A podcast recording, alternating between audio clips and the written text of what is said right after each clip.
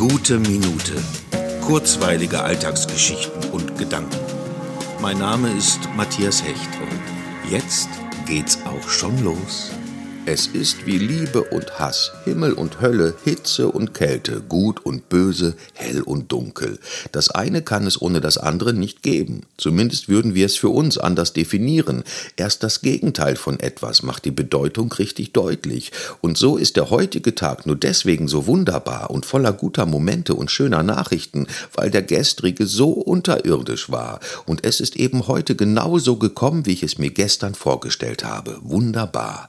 Und am am tollsten ist, wenn man sich nach einer Ansammlung von doofen Momenten wieder versöhnen kann, mit sich und den anderen, dann machen diese negativen Erlebnisse auf einmal auch wieder irgendwie Sinn, weil sie einen neu auf alles gucken lassen und Ansporn geben, Dinge besser zu machen.